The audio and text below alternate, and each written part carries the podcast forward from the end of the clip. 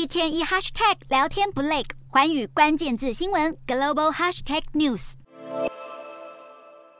大不列颠享有二哥地位的英国钢铁，二零一九年在连年亏损下进入破产清算，隔年以交易额七千万英镑获得中国敬业集团收购，宣传影片浓浓爱国情操。然而当年敬业集团以救世主之姿入主英国钢铁，并且承诺在十年内投资十二亿英镑，如今却传出敬业集团反倒向英国政府要求补贴。一号英国天空新闻爆料，敬业集团近期两度拜会新上任的英国商务部长瑞斯莫格，并且向他表示，如果英国政政府没有掏出数亿的英镑来救急，英国钢铁两座高炉将会无法运转。敬业集团更扬言，如果要求遭到拒绝，英国钢铁旗下数千名的员工恐将饭碗不保。然而，英国钢铁也维系了产业周边达两万人的生计，因此消息一出备受业界关注。但目前英国商务部拒绝表态。然而，有看法解读，这是又一案例，凸显中英关系已经从黄金期如今渐行渐远。除了在香港问题上，英国与中国的立场一发对立。对于采用中国华为的五 G 网络设备，二零二零年英国的态度也法夹弯，